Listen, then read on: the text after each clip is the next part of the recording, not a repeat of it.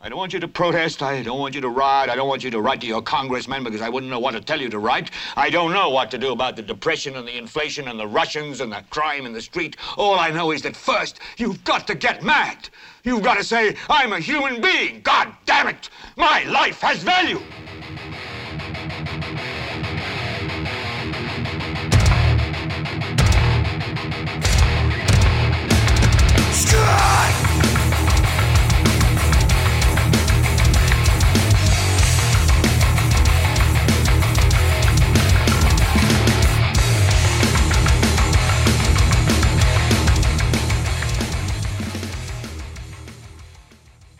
¿Qué tal gente? Yo soy Carlos Rodríguez Duzán. ¿Cómo están? Esto es El Vete. Ah, bueno, esta semana va a ser es muy sencillo. La semana pasada iba a haber un podcast despuesito de la muerte de Kobe Bryant. Los que han visto, bueno, los que han visto NBA y las noticias han sabido lo impactante que fue la muerte de este mae. Quería hablar no simplemente porque soy fiebre del básquet, sino por em, mi... El darme cuenta, el, proceso que llevé al darme cuenta que Kobe había muerto después de haberlo visto jugar desde que yo tenía que 15 años, que entró a la NBA en el 96, eh, y haber conocido, digamos, toda su carrera, haber sabido de la, de la acusación de violación que tuvo en el 2003. Y quería hablar, como les digo, de el proceso que tuve al darme cuenta de la noticia, como mi primera reacción fue bastante visceral con respecto a, a su muerte y visceral porque de inmediato me fui a lo negativo. O sea, pensé en ese caso de violación. Y me sentí, digamos, me sentí bien al inicio, pero luego pensándolo mejor, viendo las reacciones de la gente en línea, leyendo artículos, escuchando otras opiniones, me di cuenta de de lo resentido y ridículo que es reaccionar de una manera tan negativa ante la muerte de alguien. Pero bueno, ya, ya vamos a entrar a eso. Antes, em, como saben, estamos en YouTube. Ahí como Leviatán Podcast, pueden escuchar el, podcast en YouTube. Está también en Spotify. Igual lo buscan como Leviatán Podcast. Y en iTunes, y claramente en la página web, en leviatanpodcast.com. Ahí pueden descargar el podcast y llevarlo en su teléfono y escucharlo mientras, no sé, mientras manejan o mientras están en el gimnasio. O sea, hay gente más normal que hace ejercicio escuchando música. Yo soy de los raros que escucho podcasts raros mientras estoy corriendo haciendo pendejadas, así que para eso está ahí en la página web para que lo puedan descargar. Eh, bueno, antes de entrarle de lleno al tema de Kobe, eh, acaban de pasar las elecciones eh, de alcalde aquí en Costa Rica. Y honestamente los resultados no son para nada sorpresivos. Eh, como siempre, un abstencionismo gigantesco. Creo que cerca del 65% de la gente no votó. Johnny Araya sigue como alcalde, el eterno alcalde. Se ha perpetuado ahí a pesar de no haber producido resultados este, dignos de ser reconocidos. Y lo digo, por supuesto, mucha gente señala ciertas obras que ha hecho Johnny a lo largo de sus que yo creo que va para 30 años en la alcaldía. Pero señalan un par de unas 3, 4 cosas que el MA ha hecho importantes. Y mi respuesta es de, si uno ha estado 25 años en un brete y lo único que tiene por mostrar son dos o tres cosas, ma, estamos mal. Mal, mal, mal. Cualquier persona que tenga un trabajo semidecente sabe que todos los años uno tiene ciertas métricas, ciertas metas que cumplir y si no las cumple es imposible que le den a uno este le den otro puesto o le hagan ni soñar que le hagan un aumento, ¿verdad? Y más en este clima de que todos debemos ganar una mierda para que el país salga adelante. Dudo mucho que a alguien le vayan a dar este un aumento. Por ejemplo, ¿ustedes creen que, que Jonito eh, cada vez que le si alguien le tuviera que hacer un ¿cómo le dicen? Un, uno de estos este, exámenes para ver qué, es lo que han logrado durante el año, el MAE ameritaría mantenerse en su cargo, mucho menos tener un aumento. No, jamás. Pero bueno, el MAE sigue ahí. MAE sigue ahí por culpa nuestra, o sea, porque toda la, toda la gente de San José simplemente no nos da la gana ir a votar. Y en parte, en parte lo entiendo. Lo entiendo porque hay, mucho desconocimiento a nivel nacional en la labor de los alcaldes. Muchos no sabemos exactamente para qué carajo sirve un alcalde. Suena ridículo, suena infantil, pero es que es cierto.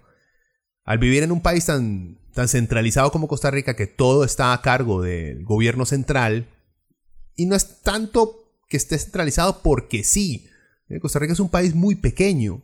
La centralización siento yo que en países tan pequeños es algo obvio y muchísimo más fácil de, de organizar un país de esa manera.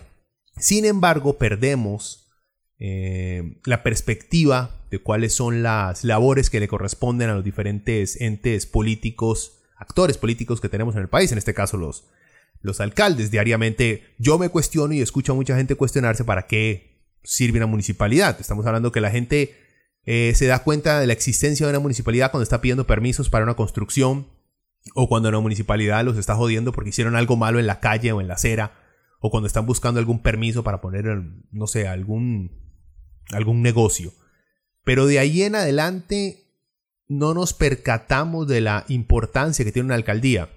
Y creo que va a continuar esta tendencia de que no nos importe en lo absoluto las alcaldías hasta que logremos entender la importancia que tiene cada una de estas. Y mucho más que la importancia que tiene el perpetuar a alguien en el poder como Johnny Araya durante tanto tiempo. O sea, si el MAE fuera excelente en su trabajo, de todos modos, el que esté tanto tiempo en un mismo puesto significa que va a tener una argolla alrededor de él que va a haber creado durante tanto tiempo. Por el simple hecho que es la gente que él conoce, es la gente con la que él ha trabajado y va a costar mucho que salga de ese círculo vicioso de colaboradores. Ahora imagínense, si John Araya es eh, digamos que un 20% de lo mediocre que yo creo que es. Imagínense la cantidad de gente incompetente que este tipo mantiene ahí alrededor y que se aferran a esa teta en la municipalidad de San José por el simple hecho de que Johnny sigue siendo reelegido una y otra vez. Pero podríamos ver que tal vez se rompió ese círculo cuando, cuando el maestro dejó liberación, eh, se afilió a un partidillo ahí que se acaban de inventar y el MAE luego mandó ese otro partidillo al carajo para seguir siendo alcalde y ahora volvió a liberación, ¿verdad? Para que vean que no, no hay vergüenza política tampoco en muchos de nuestros gobernantes. En fin, porque yo puedo seguir hablando de Johnny por horas, pero ese no es el punto. El punto es que no es sorpresivo lo que acaba de ocurrir. Lamentablemente vivimos exactamente en un país el cual somos muy ignorantes con respecto a las funciones que tienen nuestros alcaldes. Lo digo porque me incluyo dentro de ese círculo. No, siento yo que no se nos no se dedica el suficiente tiempo en nuestras en nuestra educación pública a explicarnos las labores, la importancia y el poder que puede llegar a tener un alcalde dentro de sus comunidades. Y estamos viendo exactamente estamos recibiendo digamos los resultados de esa ignorancia política la cual tenemos. Em, también por ahí pude ver que disminuyeron las alcaldías lideradas por mujeres. Vamos para atrás. Y que no ha cambiado mucho el, el ¿cómo se dice? El panorama. Vi que Liberación sigue ahí comandando, aunque creo que cayó un poquito, no estoy seguro, pero sigue siendo uno de los, de los movimientos políticos con más fuerza para movilizar gente para votar para, para su lado. En fin, esperemos que dentro de cuatro años este, tengamos un poquito más de conciencia política y decidamos analizar bien a los que están ahí sin importar el color eh, político, honestamente. Si han hecho un buen trabajo o no si deberían ser reelegidos y también pensar en la posibilidad de seriamente ponerle, ponerle una cantidad de términos mínimos. O sea, ¿cómo es posible que vamos a tener alcaldes eso, que llevan más de 30 años en el poder, por favor? O sea, necesitamos generaciones nuevas. Gente, no solamente una cabecilla nueva, sino un grupo de trabajo completamente nuevo que nos haga ver las cosas de manera diferente y que piense de una manera completamente distinta según las generaciones en las que esté. No podemos mantenernos con la misma gente reciclada una y otra y otra y otra vez. Ese, digamos, también fue, sería una de las críticas que tuve cuando en Venezuela mi comandante, Hugo Chávez, eh, ganaba elección tras elección tras elección. Muy bien, la gente lo, lo quería ahí, pero no es bueno para un proceso político, para un proceso democrático, para el crecimiento de una nación tener un caudillo eterno. Y bueno, ya saben cómo terminó Venezuela, ¿verdad? Se terminó de empeorar porque el siguiente caudillo es una porquería, como no es Maduro. Así que empeoró. Eh, en fin, esperemos que sea mejor dentro de cuatro años. Tenemos tiempo, gente. Pongámonos, y tal vez no nosotros, pero tratemos de educar a los más jóvenes a ver si acaso nos, nos sacan del cagadero en el que nos han metido, en el que nos hemos metido nosotros mismos y nuestros tatas. A ver si lo logramos. Eh, eso es uno. Eh, digamos, ese fue el, evento más importante de la nación. Tenemos también el desmadre este del coronavirus, que anda por ahí causando estragos y que al parecer la mayoría de la gente, no la mayoría, mucha gente ya está enloqueciendo. y estamos cayendo en lo que siempre caemos, en, el juego que los medios quieren que caigamos siempre. No el pánico físico, porque no veo gente corriendo a comprar máscaras, obviamente que deben existir este, sus ejemplos, pero caer en esa, ¿cómo se dice? ¿Cómo lo podría decir? En esa necesidad bullorista de estar leyendo noticias trágicas eh, con respecto a cómo se esparce el virus, a cuánta gente ha matado al virus, cuando llegue el virus aquí, qué vamos a hacer al respecto, y entrar en un pánico general con respecto a una enfermedad que sí, es cierto, es, hay, es de tenerla cuidado, ya la Organización Mundial de la Salud lo declaró como, como una alerta que hay que, que hay que tomarlo que hay que tomarlo en cuenta. Pero al obsesionarnos con este tipo de noticias, eventualmente terminamos eh, creyendo y yéndonos del lado de las conspiraciones, que también demuestra obviamente la falta de credibilidad que, que, tienen nuestros gobiernos y nuestras organizaciones. Les hemos perdido mucho, les hemos perdido mucha fe. Y lamentablemente las redes sociales no solamente se han prestado, sino que ya lo hemos visto en varios casos en Facebook, como em, se mantienen vivos esparciendo conspiraciones que lo único que afectan es, terminan alimentando más la ignorancia de nuestra gente y nos hacen caer en esta duda continua hacia nuestros gobiernos. O sea, le creemos más a un post de Facebook de un primo que a, un, este, a una declaración oficial de nuestro Ministerio de Salud. Y, pues, pucha, y nuestro primo será abogado, pero no tiene ni idea de medicina o de manejo de virus, nada, nada, nada, en lo absoluto. Pero terminamos creyéndole más a ese MAE porque hemos visto cómo nuestros gobiernos constantemente no solamente nos han mentido, sino que nos han fallado. Entonces siento que tendemos a creer más en estas conspiraciones porque sentimos que por más fantásticas que sean, creemos que por lo menos tienen la valentía de intentar decirnos la verdad. Aunque si investigamos un poquito, si rascamos un poquito la superficie, nos damos cuenta que es pura mierda que son simples inventos sacados de la imaginación más fértil de alguien que ve alienígenas en todas partes. Bueno, mismo, me encantaría que hubieran aliens entre nosotros, sería la mejor noticia en la historia de la humanidad, pero lamentablemente nada de eso se ha comprobado. Em, en fin, no me quiero echar encima a los, a los UFO fans.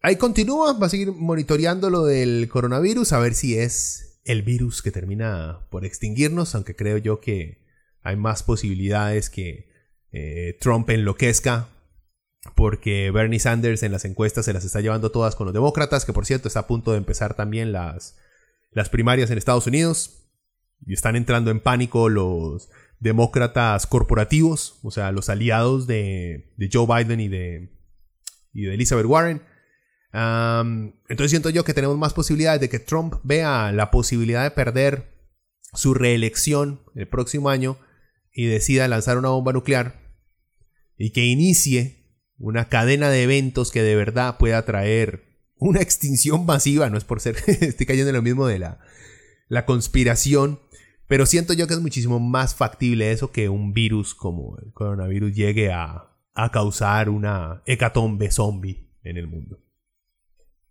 no digamos nada después termine esta vaina esparciéndose y creando muertes en todas partes, aunque no parece. Ustedes pónganse a ver, pónganse a ver el, porcentaje de muertes según este, contaminación, eh, según contagio y compárenlo con cualquier otra enfermedad este, que ronda por estaciones alrededor del mundo. Y si supera, si supera la muerte por gripes, eh, que hay, entonces creo yo que deberíamos de verdad, de verdad empezar a paniquear, pero si no llega ni siquiera a igualarse a la muerte por gripes que hay por año según contagio, no. Es como todo, hay que tener cuidado, uno no quiere que uno no quiere morir ni ver a alguien querido morir por una pendejada y no cuidarse, no, pero tampoco, no, caigamos en este juego de los medios y de las redes sociales de entrar en pánico por, por simples especulaciones y artículos escritos eh, en, post por ahí en sitios extraños.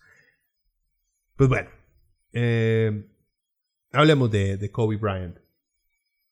Em, los, que, los que juegan básquet y que son de mi edad, que ya están viejitos, o sea, que crecieron viendo, que vieron en vivo a Michael Jordan, que escucharon a Jorge Martínez narrar partidos de los Bulls, eh, estuvieron en la época en la cual vieron entrar a un Kobe Bryant en 1996, como les dije. Un, por cierto, un draft de la NBA que ha proporcionado, que nos ha dado de los más grandes talentos que, hemos visto. Se ha considerado uno de los drafts más, este, con más talento que le ha dado la NBA. Hasta ahora me acuerdo todavía de la portada, yo no sé, vuelvo a lo mismo, la gente que ha, que sigue el básquet, eh, conoce la revista Slam, eh, una revista, como digo, una revista obviamente de, de básquet,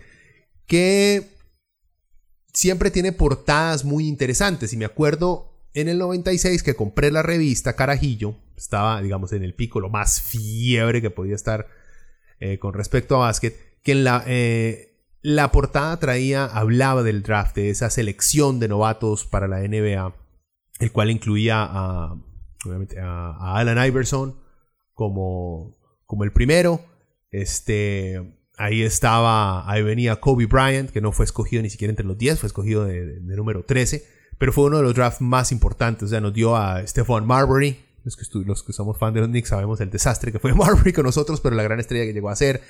Marcus Camby, Sharif Abdul Rahim, Ray Allen, excelente. Antoine Walker, otro más buenísimo. Kerry Kittles, otro más muy bueno.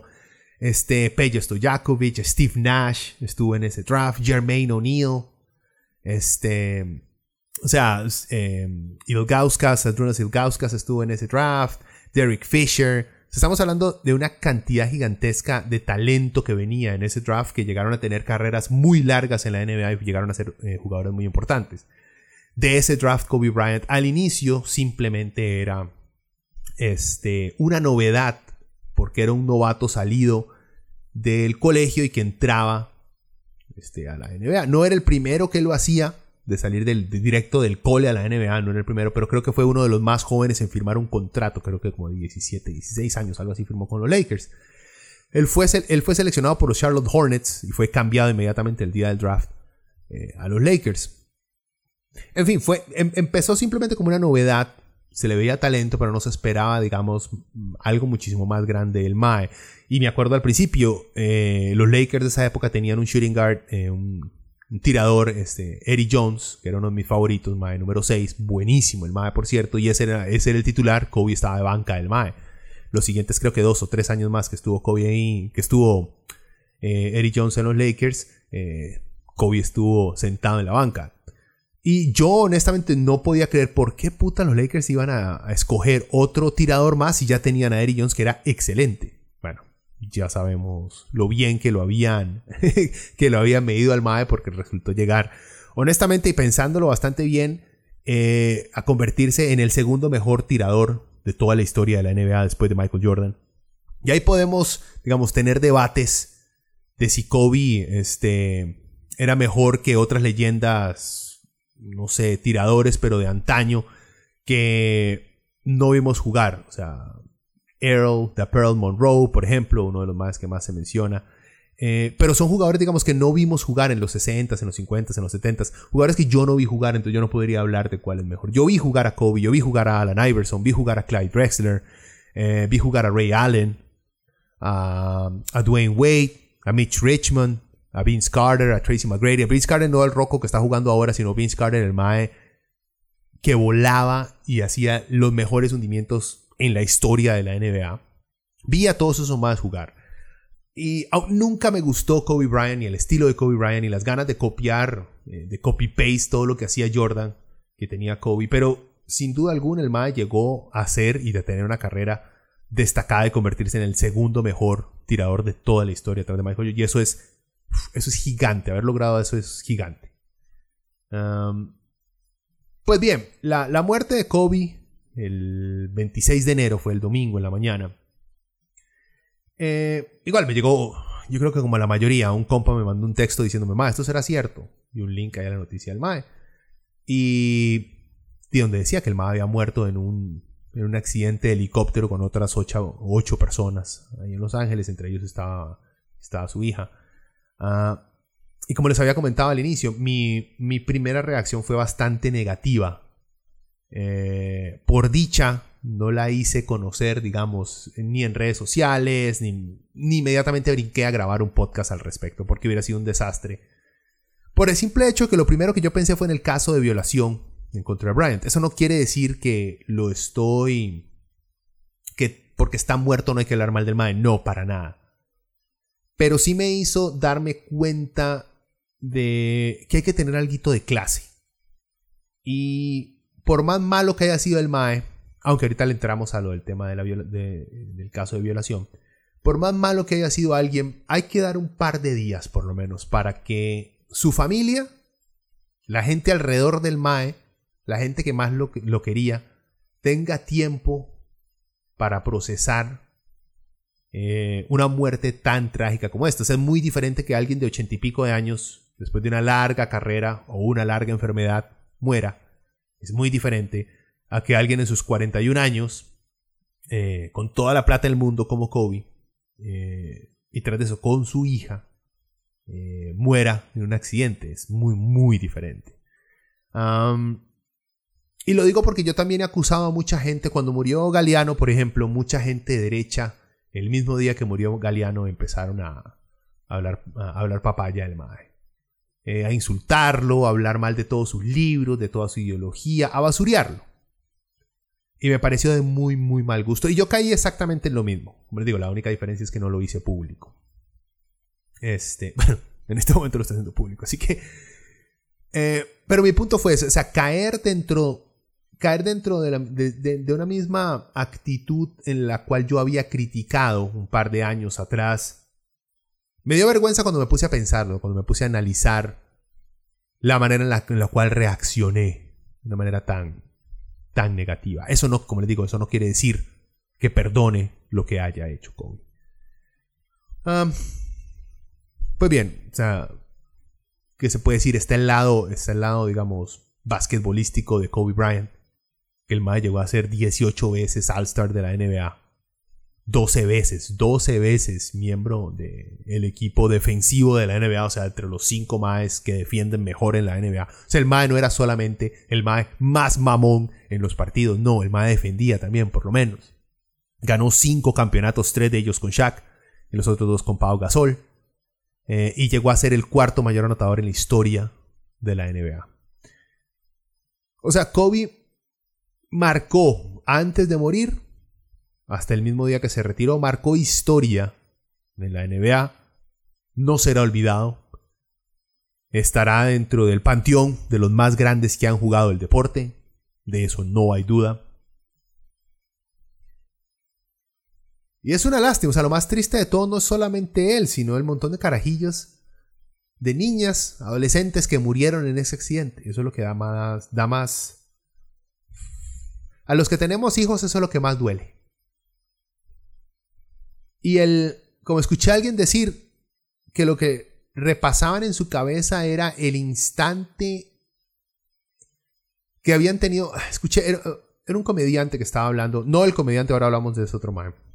Hubo un comediante que estaba diciendo que él no había podido dormir, tenía pesadillas, pensando en los segundos antes del impacto del helicóptero de cómo él soñaba, la pesadilla que el Mae tenía en el momento que se dio cuenta, después de que el Mae se dio cuenta que Kobe había muerto con su hija, era el momento instante de escuchar al piloto gritar que levantaran el helicóptero porque se les venía la montaña encima, de él gritar, Mae, levante y voltear a ver a la hija por la última vez y ver cómo,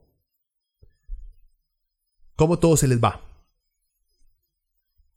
Y eh, eso me llegó. Uno como, como trata la desesperación la desesperación y la, impotencia, no de que uno vaya a morir, de que un hijo de uno vaya a morir enfrente de los ojos de uno. Tal vez lo... Triste, pero tal, tal vez la única, el único consuelo es que uno también se va con ellos. Pero qué horrible sensación y tortura en ese instante antes. Si es que se dieron cuenta que... Espero que no se hayan dado cuenta, espero que no haya sido tan trágico como este madre que escuché decirlo lo tenía esas pesadillas. en fin, trágico. No hay digamos, no hay, no hay, una forma clara de expresar el sentimiento que uno siente. No es porque se haya muerto alguien que uno quiere, como les digo. A mí nunca me gustó la manera de jugar de Kobe.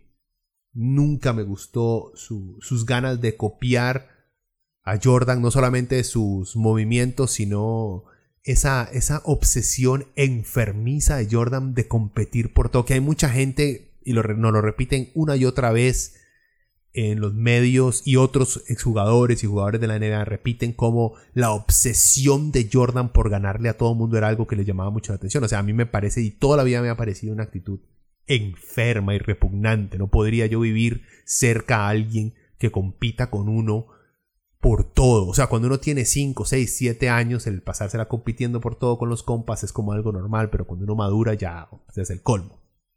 Pero bueno, Jordan era un jugador profesional, igual que Kobe Bryant, y parte del por qué les pagaban tanto era por competir. Mi problema era esa actitud que iba más allá de su trabajo. En su vida, como les encantaba competir por todo, que era su pasión, no era ni siquiera. Al parecer, su pasión ni siquiera era tanto jugar, sino competir y ganar. Era la única forma de describirlo. Pero digo, nunca me gustó el MAE como jugador. Eso no, eso no quiere decir que no haya sido bueno, como les dije. Pero yo vi a Kobe crecer. O sea, el man entró a la NBA adolescente cuando yo era adolescente. Eh, el man es un poquito mayor que yo, pero estamos dentro del rango de la misma edad. O sea, y eso lo hace una figura cercana a uno, lo hace, lo hace, le hace darse cuenta a uno cómo va pasando el tiempo. Y porque he escuchado, porque a uno no, no le afecta tanto cuando todos los días muere tanta gente alrededor del mundo y de maneras más injustas, con vidas muchísimo más tristes y sufridas, y como no nos ponemos de esta manera, pues porque no los conocemos.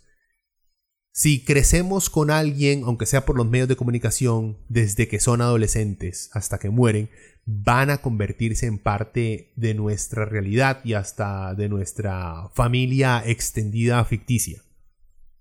Y eso era Kobe Bryant, no solamente para mí, sino para muchos. Eh, como les digo, a mí no me duele la muerte de Kobe Bryant porque no lo conocí, pero me causa me obliga a reflexionar no lo que he hecho con mi vida, porque cómo va a comparar uno lo que uno ha logrado con alguien que ha ganado cientos de millones de dólares y es famoso alrededor del mundo.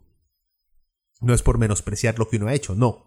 Simplemente que uno no, no tuvo ese don ni esas oportunidades para lograr hacer lo que Kobe hizo. Que igual, si nos ponemos en una perspectiva global, el jugar básquet muy bien no es importante para el mundo, para nada lo es. Hay figuras muchísimo más importantes que mueren diariamente. Ambientalistas, políticos, policías, doctores que se han dedicado su vida entera a salvar la vida a otras personas y hacernos a todos pasar este de una manera más amable nuestra existencia acá. Es cierto, pero vuelvo a lo mismo. Kobe creció frente a nuestros ojos. Si estos doctores, si estos activistas crecieran frente a nuestros ojos en los medios de comunicación y llegan a morir, nos hubiera dolido igual. Lo que quiero, a lo que quiero llegar es, hay mucha gente juzgando a personas que no conocieron a Kobe que les dolió, que lloraron porque Kobe murió y nunca lo conocieron. Que qué ridículos. Pues, no son ridículos. Si crecieron con Kobe, si lo vieron desde el inicio, si lo siguieron, si eran fan de los Lakers, si veían sus partidos, si compraban sus tenis, hasta las horribles, estas Kobe 2 que parecen como un carro que le pusieron los pies. Horribles, tenis más feas del mundo se le hicieron a Kobe Bryant. Las Kobe 2, búsquenlas. Las otras no, las, las primeras Kobe Adidas eran chivísimas. Y la serie Nike que sacó después de tenis bajas, bueno, como que el MAE fue el que metió Nike con su serie de Kobe, como que metieron la moda de las tenis bajas en básquet, que para mí era completamente descabellado jugar con tenis bajas en los noventas. Tenían que ser altas para lo del tobillo. En fin, me perdí. A lo que voy es que no es ridículo que la gente haya llorado a Kobe. A que ticos que nunca ni siquiera han ido a Los Ángeles hayan llorado la muerte de Kobe Bryant. Vean, no tiene nada de malo. No es porque se haya muerto Kobe Bryant, es. Se murió alguien. Se murió parte de una realidad de cultura pop en la cual habían vivido desde que eran adolescentes, algunos. Y otros que lo empezaron a ver desde más carajillos, porque tal vez en el 96 había algunos que tenían apenas 6, 7 años y fue la primera vez que vieron un jugador de básquet. Es como para mí el, dos jugadores, los tres jugadores, perdón, más importantes de mi vida eh, fueron Patrick Ewing de los Knicks, Jordan, obviamente, y Charles Barkley. Fueron los primeros que yo vi en los 90. Fueron los primeros que dije, my, wow, yo quiero jugar como esos más. Y era completamente distinto los tres, ¿verdad? Pero me fascinaba ver esos tres más. Y el día que uno de ellos muera, también va a doler. Va a doler porque se va a ir parte de mi infancia con ellos. El verlos jugar, el imitar sus jugadas, el tratar de hacer los tiros de, desde un costado como Ewan, el tratar de rebotar tan duro como Barkley, el tratar de brincar lo más lejos posible como Jordan. Todo eso. Y los que crecieron, aprendieron a jugar básquet viendo a Kobe, de está bien que lo lloren, es parte, es parte, es, es un pedazo de su vida que se va. Y es la realización de que la vida se nos puede acabar en cualquier instante, lo cual es súper mórbido, súper metal, pero es cierto. Y hasta cuando una estrella con toda la plata del mundo, como les digo, muere de una manera tan desastrosa, le hace recordar a uno lo frágil que es absolutamente todo, gente. Y más cuando uno tiene hijos y y pasa esto. En fin, como les digo, yo en el momento en que me di cuenta que Kobe murió, me fui de una vez al caso de violación que el MAE había tenido. ¿Por qué? Porque toda la vida me había caído Kobe mal, por las razones que le había dicho, y luego con el tiempo como que empecé a odiarlo más antes de que se retirara, más por lo mamón que era en la cancha, por la cantidad ridícula de tiros que hacía sin importarle sus compañeros. Era marcado por cuatro maes, hacía un tiro desde la esquina tirándose para afuera en una sola pierna. O sea, más imposible. Algunos los echaba el hijo de puta. La mayoría los fallaba. Tenía un porcentaje de campo en su último año pésimo. Porque era un mamón el mae. Escuchar y leer reportes del cáncer que era Kobe en el camerino, de lo mal que trataba a sus compañeros, el hijo de puta que era con los Maes. Y tras de eso ver su último partido con esos 60 puntos que el Mae tiró 50 tiros en un partido. Gente, vean, hacer 15 tiros de campo, si usted no es un profesional, hacer 15 tiros en un campo, cansa. Solamente 15 tiros de media distancia, cansa. Ahora, hacer 50 Maes puta, eso es, eso es un hit workout, o sea, eso es un insanity, eso es hacer CrossFit. Es cansadísimo. Pues el mamón este hizo eso en su último partido y se retiró con 60 puntos porque al parecer Shaq lo había retado para que hiciera 50 puntos en su último partido. Y bueno, lo hizo. Y todos los fans de los Lakers lo amaban y siempre lo van a amar. Como les digo, a mí me caía mal por lo que representaba, por su estilo, no por lo bueno que era, sino por lo mamón que era. Este. Pero igual, que a mí me haya gustado o no me haya gustado su estilo de juego, lo que traía para un equipo no significa que no era uno de los más grandes de la historia. Hay mucha gente que odia a Michael Jordan y toda, toda la vida lo va a odiar. Eso no significa que puedan negar que es el mejor jugador que han visto en toda su existencia. Visto porque ninguno de nosotros, creo, vio jugar a Will Chamberlain. Que dicen que el Ma era una bestia para jugar. Era era uno de esos fenómenos anormales, imposibles de que existieran, pero el MA existía. Pero no lo vimos. Entonces, para nosotros, en nuestra realidad no existe alguien mejor que Jordan. Eh, tal vez en este momento, el que le sigue a Jordan, lamentablemente Kobe no va a ser el segundo mejor jugador de toda la historia. No. Yo creo que ese, ese puesto, para mi realidad, como les digo, sin contar a los demás vieja escuela que nunca vi jugar, de más es LeBron James. Otro que al principio detestaba cuando dejó a Cleveland por Miami. Eh, pero que con el tiempo, con su manera de jugar, su forma de armar, involucrar a su compañero, me ganó y tengo que aceptar que el segundo mejor jugador para mí en la historia de la NBA es LeBron James. No hay de otra. ¿Se acuerdan ahí? Eh, Kobe y LeBron tuvieron por un tiempo ambos eh, comerciales en Nike. eran los dos representados por marionetas este, supuestamente vivían juntos, eran bastante vacilones. Sea, eran entretenidos los anuncios. Búsquenlos en YouTube que estaban muy buenos. En fin, les hablo rapidito del caso de violación que tuvo Kobe para explicarles algo con respecto a la manera en la que reaccionamos de una manera visceral cuando a alguien se le acusa de algo tan terrible como es una violación. bueno, a Kobe en el, en el 2000... Déjame ver, por aquí lo tenía apuntado precisamente. Creo que fue en el 2003. Fue acusado de violar a... En, julio del 2003. Fue acusado de violar a, a una muchacha de 19 años eh, en un hotel. Ella trabajaba para ese hotel, le estaba mostrando el hotel y todo, y ella era como muy fan del Mae, lo quería conocer y todo esto. y ella lo acusó de violación. Este, él al principio, cuando al día siguiente, cuando se reportó la, el caso de violación, cuando ella fue a la policía a reportar la violación, él al principio negó haber tenido cualquier tipo de contacto sexual con ella. Luego cuando investigación, eh, cuando la policía hizo más investigación, detalles forenses con el muchacho y todo esto, se dieron cuenta que obviamente la madre tenía semen de Bryant, tenía golpes, eh, ah, en, una, en la camiseta de Kobe Bryant había sangre de ella. Bueno, era irrefutable que había tenido una mínimo una relación sexual con ella, entonces el ma ya tuvo que cambiar de tono y admitir que sí había tenido una relación sexual con ella. Al principio el mae parece que lo estaba negando porque estaba casado en esa época. Eh, creo que su primera esposa, no sé si. No sé con ella siguió, creo que se divorció de ella. No sigo. Yo, honestamente, la vida sentimental de jugadores de básquet nunca, nunca la he seguido. Hasta como hace dos años me di cuenta que Jordan se había divorciado de su esposa de toda la vida.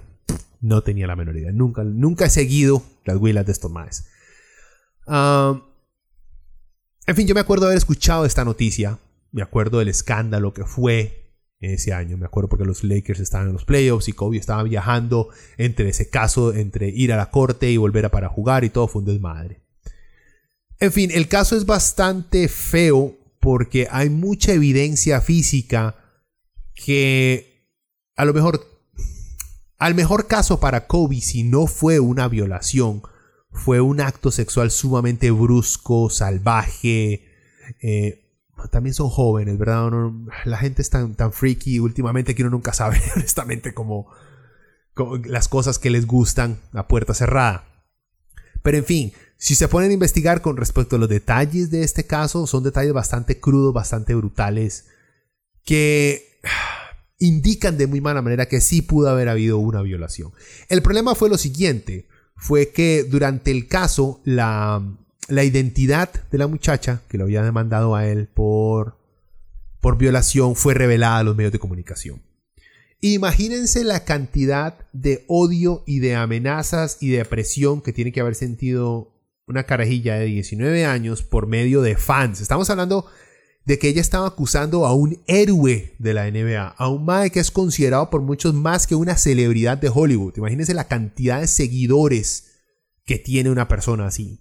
En el momento en que se dio, se, dio público, que por error, obviamente podemos especular que fue la defensa de Brian la que, la que dio a conocer el nombre de la muchacha o simplemente algún tabloide ahí de Estados Unidos. En fin, empezaron a rebuscar toda la historia sexual de ella, a tratarla como una puta, como una cualquiera, como una vieja que lo único que estaba detrás de la plata, que creo yo que es vamos al caso actual de que esa es la idea en la que la mayoría de nuestra sociedad apunta a una mujer joven que acusa a alguien con poder de violación, que es que esa persona con menos poder busca poder por medio de hacerse la víctima. Eh, entonces como que la mayoría van de una vez ese punto. Bueno, se supo la identidad de ella, obviamente le hicieron pasar un infierno, porque el caso en contra de Brian no fue determinado por hechos, eh, porque había mucha evidencia física en contra de Kobe. Lo que había en contra de la muchacha y lo que hizo y hacen muchos este, abogados en este tipo de casos es sacar el historial de la muchacha. Que bueno, que ella era muy promiscua. Entonces que le, gustaba andar cogiendo por ahí con maes. Igual, eso afecta a ciertas personas, porque honestamente, ¿qué importa que una mujer sea promiscua? Eso no quiere decir que está bien que la violen. Eso no quiere decir que le dice que sí a todos, porque puede ser muy promiscua y se puede coger a 10 maes. Pero el onceavo mae no se lo quiere coger y ese mae se la coge a la fuerza. Entonces, ¿ese onceavo mae tiene razón de violarla? No, en lo absoluto. No importa la promiscuidad de la persona. Sin embargo, es algo que usan mucho. Es el asesinato de la persona pública para tratar de salvar al, violador. En fin, esa fue la táctica que aplicaron los abogados de Kobe para con la muchacha, claramente. Y entonces aquí vienen las dos. Ella después de eso, poco antes de iniciar ya el juicio que ella tenía que ir a, declarar, eh, no quiso ir a declarar. Por tanto, el caso no pudo avanzar. Entonces aquí es donde hay gente que dice, bueno, la madre se dio cuenta que había mentido y que no iba a poder ganar este, en corte, entonces mejor dejó, los, eh, dejó el caso ahí. Y está la otra, que también es igual de, de creíble, que es que simplemente no quería tener que soportar la presión, el acoso y las amenazas públicas de tener que sentarse en una corte a declarar en contra de un hombre tan poderoso. Sí, Kobe en esa época nada más tenía creo que 24 o 25 años, era un Willa. Pero era un Willa con qué? Como con 100 millones de dólares en el banco, más otros cientos de millones de dólares dados por diferentes organizaciones que hacían sponsor con el MAE. Es cierto, Kobe perdió patrocinadores durante un corto tiempo debido a este caso. En fin, después de eso, ella presentó una demanda civil, creo que así se traduce, civil lawsuit, eh, y esta ni siquiera tampoco llegó a corte, sino que Kobe y sus abogados arreglaron por fuera. Se, se estima que él terminó pagándole 2.5 millones de dólares a la muchacha para no irse a juicio. Un juicio civil, según tengo entendido, eh, si Kobe hubiera salido culpable en el juicio civil, hubiera nada más tenido que pagar mucha plata pero ya no iba a la cárcel si, si hubiera sido encontrado culpable de violación.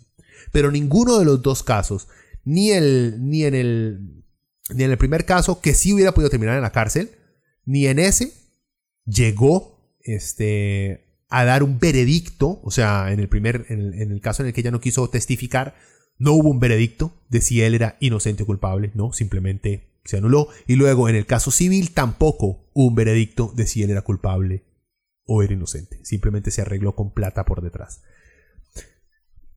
Me lleva a dos cosas. Uno, suena horrible, suena muy feo y no sabemos. Como les digo, la, evidencia física, según todo lo del caso, indica que Kobe este, pudo haberla violado. Sin embargo, como les digo, puede haber simplemente sido de los más eran jóvenes y les gustaba coger de manera salvaje. Puede ser. Como puede ser que ella lo que estaba buscando plata, pero también puede ser que el Mae la violó porque di, él es Kobe Bryant. Como una doña le va a decir que no a él. O sea, y si el Mae quiere, el Mae se la coge y ya. ¿Qué va a hacer esa doña? Esa doña no es nadie. Si él es Kobe Bryant. O sea, él es una de las figuras más grandes de la NBA. Él tiene cientos de millones de dólares en el banco. Es una abuela de 19 años que trabaja en un hotel. O sea, ¿qué va a llegar a decirle ella a él que la violó por Dios? Ambas cosas pueden haber sido cierto. A mí me queda todo, a mí me deja un pésimo mal sabor todo esto por lo siguiente. Porque ninguno de los dos casos se llegó hasta el final. Ni la víctima quiso, y entiendo por qué, pero ni la víctima quiso llevar el caso hasta su última consecuencia, ni Kobe quiso llevar el caso civil hasta sus últimas consecuencias. Simplemente quería taparlo. Y ambos tenían razones para taparlo. El problema de tapar las cosas así es que dejan lamentablemente a la interpretación de la gente. Porque si por lo menos se hubiera encontrado a Kobe inocente en cualquiera de los dos este, juicios, uno podría tranquilamente decir eso fue mentira. ¿Por qué? Porque ya lo juzgaron y lo declararon inocente. Sin embargo, en este caso no ocurrió eso. Entonces queda esa, esa nube negra encima del nombre del MAE. Y tras de eso, que durante el caso también se hizo saber a los medios que en el momento en que Kobe lo, lo, enfrentaron con toda la evidencia física, eh, el MAE de una vez echó al agua a Shaq diciendo que debió haber hecho lo mismo que hacía Shaq, que era que le pagaba, le daba plata a todas sus mujeres para que se quedaran calladas, pero que él di, él no le dio plata a esta Willa, entonces lo más seguro por eso es que le estaba acusando de violación. O sea, el Mae sapió a Shaq, que también por cierto estaba casado en esa época. Y acuérdense que Shaq y Kobe se odiaban durante el tiempo que estaban ahí en los Lakers. Por dicha para Shaq, arreglaron ese, ese problema después de que salieron ahí, ya cuando Shaq, ahora que trabaja en TNT, arreglaron ese problema con Kobe. Y bueno, Shaq pudo por dicha por él. A mí me cae bien Shaq. Es, un poco tonto, pero a mí me cae bien Shaq porque siento yo que por lo menos pudo despedirse de una buena manera de su amigo. No tuvo que lamentar nunca haber podido extender la mano y arreglar esas broncas que tuvieron cuando los dos eran carajillos. El más ya la había arreglado con Kobe.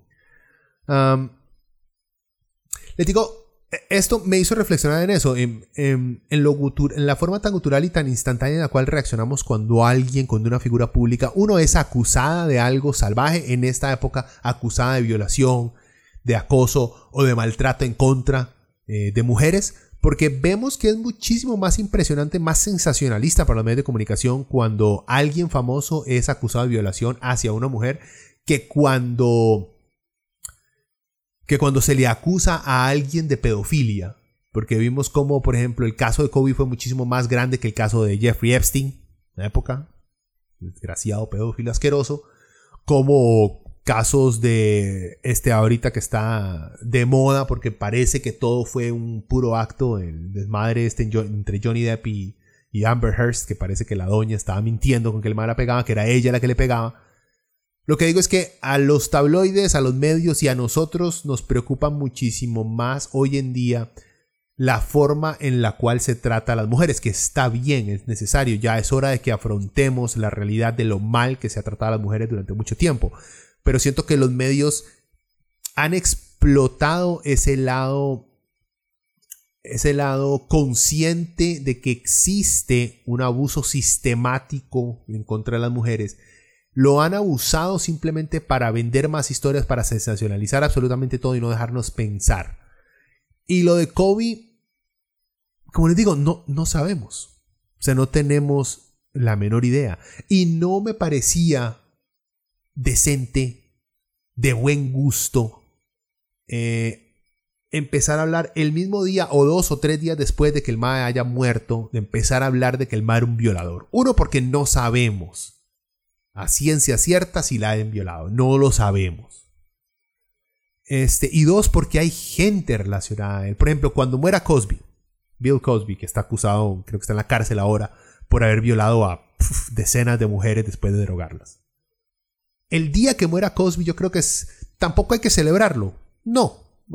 Es muy diferente una monstruosidad como la que hacía Cosby con, con, lo, que, con lo que hizo Kobe, si es que lo hizo Kobe hay una diferencia muy grande. Sin embargo, creo que por decencia, por lo menos, en el caso de Cosby, por lo menos el primer día nada más hablar de su muerte, un poquito de su historia en, en la cultura de la comedia que tuvo en Estados Unidos, y tal vez ya el segundo o tercer día ya hablar de todas las porquerías que el maestro en su vida. Digo, por lo menos darle algo a su familia de...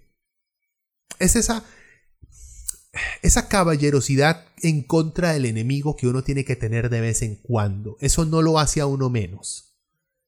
Lo hace a uno más bien respetar y reconocer los sentimientos de, de los allegados, de la gente que está alrededor de esa persona que uno considera mala o que es mala. Pero cuando muere, ya que importa, uno no se está vengando del que está muerto. Uno al simplemente tirar tanto veneno en el instante en que esa persona, en teoría mala, muere, es simplemente lastimar a la gente que lo quería que no lo veía como un monstruo que uno lo vea. Y sí, gente, un monstruo puede ser un muy buen papá. O sea, que Kobe sea haya sido una excelente tata porque todo apunta a eso con sus hijas, eso no quiere decir que no haya podido ser un violador. Porque sí puede ser. Porque habían asesinos en serie que tenían familia y eran muy buenos vecinos. Los seres humanos no somos blanco y negro. O sea, ambas cosas pueden existir. Yo sé que nos gusta por tranquilidad simplificar las cosas y calificar a alguien o de bueno o de malo. Las cosas no son así. Porque todo depende para quién. Usted han visto, por ejemplo, hay mucha gente que amaba a Michael Jackson, sobre todas las cosas, obsesionados, que era la mejor persona del planeta. Y hay otros que cuentan su historia como Michael Jackson los violó. Y entonces la gente se enoja con los que lo defienden, con los que lo quieren, con los que lo admiran. Gente, una cosa, siempre digo lo mismo, una cosa no quita la otra. Michael Jackson con ciertas personas puede haber sido la mejor persona del mundo, puede haber sido excelente. Y al mismo tiempo puede haber sido un pedófilo. Así de complicados son los seres humanos. Y ustedes saben que así lo son. La mayoría de ustedes con ciertas personas son lindísimas personas. Son súper buenas gentes. Y con otras son unas mierdas. Y ustedes lo saben. Y ustedes saben que cierta gente va a ir a su funeral y otros se van a alegrar. ¿Eso quiere decir que ustedes sean 100% buenos, 100% malos? No.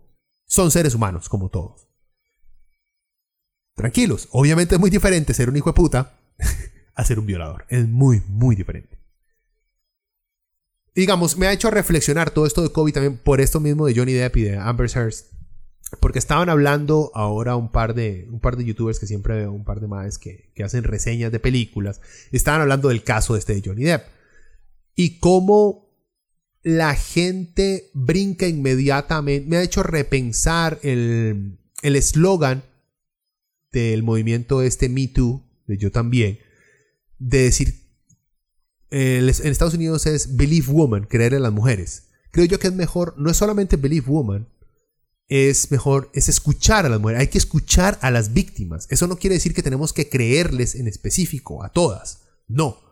Tenemos que escucharlas, tomarlas en serio. Y va lo mismo, las víctimas de violación tienen que ser escuchadas, no tienen que ser inmediatamente creídas, tienen que ser escuchadas con respeto y con dignidad, porque hay que entender que ser víctima de una violación, gente, eso tiene que ser la cosa más desesperante del mundo, es como estar muerto en vida, supongo yo, que le hayan quitado a uno toda dignidad por medio de una violación y que uno aún siga vivo, vea, tiene que ser la cosa más difícil de superar del mundo. Sin embargo, que alguien diga, vean, a mí me violaron, hay que escucharlo, hay que tomarlos en serio, hay que apoyarlos. Pero eso no quiere decir que inmediatamente le voy a creer y no voy a escuchar nada más a su alrededor. Es lo mismo, por eso, lo de Johnny Depp con lo de Kobe. Lo de Johnny Depp apunta muchísimo más a que al madre al que le, al que le arriaban, que la doña es una psicópata increíble. En el caso de Kobe, vean, si puede ser que el Mae la haya violado esta carajilla. No sabemos. Pero hubieron, digamos, obviamente, un 95% de las reacciones fueron eh, positivas y de tristeza cuando murió Kobe. Pero hubo ese 5% que fue sumamente visceral de de una vez empezar a hablar de que el Mae era un violador por esto y esto y esto y esto. Vean, lamentablemente no hay prueba suficiente para determinar que era un violador. Y no es que Kobe, si Kobe hubiera sido un, Harvey Weinstein, que son decenas de mujeres que dicen, sí, el Mae es un violador, es un acosador. De eso no hay duda. No, que yo sepa, Kobe solamente tuvo este caso. Vuelvo a lo mismo. Eso no, porque lo hizo una vez no quiere, y no más, no quiere decir que no sea un violador. No. Uno solamente tiene que violar a alguien una vez para ser un violador. Lo que estoy diciendo es que con personas como Harvey Weinstein no hay forma de negar la cantidad de testimonios de que el Ma era un desgraciado asqueroso. A diferencia de Kobe. Lo de Kobe es muchísimo más eh, ahí en lo gris. Pero hubieron mucho. Hubo un comediante, eh, Ari Spears creo que se llama, eh, gringo, que reaccionó, sacó un video burlándose, celebrando la muerte de Brian porque era un violador. A, eso es a lo que me refiero. Por ejemplo, cuando vi el video de ese mae riéndose, celebrando la muerte de Brian porque era un violador que se había salido con la suya y no sé qué, ahí me hizo verme a mí en el espejo y decir, mae, yo soy ese mae. Yo soy ese hijo de puta que llega y que se alegra de la muerte de alguien y que se ríe, que se burla en la cara de la familia del mae. O sea, qué tan West eh, Baptist eh, Church, estos más que se van en Estados Unidos a los entierros de los soldados con letreros gigantes que dicen que los playos se van directo al infierno. O sea, Qué asco ser esa persona. Y no quería ser, por eso esperé una semana y algo para poder hablar del tema. Eh, quise tener compas invitados que también para hablar del tema y con mucha razón me dijeron, mamá, es que yo no quiero sentarme a hacer leña del árbol caído. A sentarme a basurar al ahora que está muerto me parece de muy mal gusto. Y tenían toda la razón. Obviamente, como pueden haber oído, no, el podcast no se trató de basurar a Kobe para nada porque hay que tomar en cuenta ciertos aspectos de la vida de alguien, simplemente que todo viene con su tiempo, con su mesura y con alguito de clase, por Dios.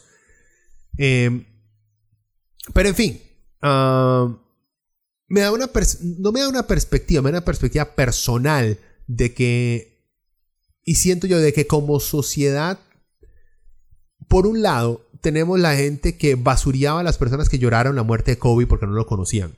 Gente, uno puede llorar personas históricas, personas pop, porque se hayan muerto. O sea, es normal, es natural, es, es humano. Más bien nos, nos ratifica que existe algo de puta bondad en este mundo de mierda cuando alguien está llorando la muerte de alguien que no conocen, por Dios. Es igual cuando a uno se le salen las lágrimas, o sea, quien no se le hayan salido las lágrimas al ver la escena de este chiquito este, sirio que murió ahogado en, en Europa, creo que fue en, en, en Túnez o Turquía, que apareció en la, en la arena boca abajo muerto de tres años más. Vea, si ustedes la primera vez que vieron esa imagen y escucharon esa historia, no se les salieron un par de lágrimas. ¡Ey, imagen! Está bien. Usted tiene serios problemas para relacionarse con la raza humana. No hay ningún problema. esa gente también existe. Y también hay que tenerle compasión, hay que ser unos hijueputas. Kobe no es, no fue tan jamás tan, tan impactante para mí como las escenas de ese carajillo, como en el carajillo sirio que lo sacan de los escombros de un bombardeo, confundido, todo lleno de polvo y sangre, el mae como de 4 o 5 años, el mae completamente perdido. Va, si esas escenas no lo hacen llorar a usted o sacar una lágrima, mae, vea, por Dios. Y también, uno no conocía a esos niños. No tiene por qué llorar si uno no los conocía. No, pero uno los vio en ese instante, los conoció en ese instante y lo hicieron llorar en ese instante. Por eso la gente que, la gente que se sintió triste por Kobe. Y más, está bien, significó algo para ustedes. Y también la gente que, que no quiere que simplemente la historia de Brian, por lo buen jugador que era, borre lo que tal vez pudo haber sido un evento sumamente repugnante y asqueroso como una violación se olvide, está bien. Está bien que no permitir que ese lado de la historia sea borrado. No, pero hay que saber cómo presentarlo y cuándo. Hay que tener, hay que tener un timing apropiado para todo. Pero en fin, bueno. Que, span, que, que, que, que descanse en paz Kobe. Eh, pucha, hablé demasiado tiempo, más bien un tema que según yo iba nada más a hablar unos 20 minuticos. Uh, bueno, dejémoslo hasta aquí. Eh, Continúo trabajando en un par de podcasts sobre la historia del heavy metal. Y estoy buscando a ver cómo le meto algo de. más entretenido a los podcasts. Ahí les doy más adelante noticias de eso. Ya saben, cualquier cosa ahí están los comentarios, síganos ahí. Como digo, también está en nuestra página en Facebook, en Leviatán Podcast, ahí nos pueden poner comentarios, igual que en la página web. Y bueno, gente, que pasen un buen día. Chao.